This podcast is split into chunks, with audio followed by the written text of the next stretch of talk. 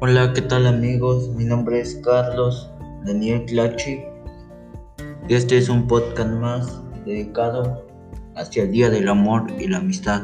Empecemos. Es el Día del Amor y la Amistad en varios países del mundo como en México, Estados Unidos, España, entre otros.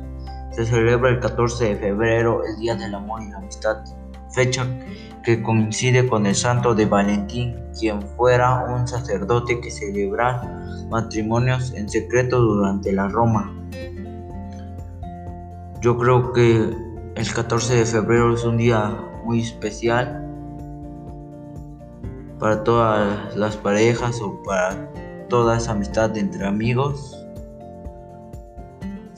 Yo creo que eso es muy importante. Pásensela bien y cuídense mucho. Gracias, esto es todo.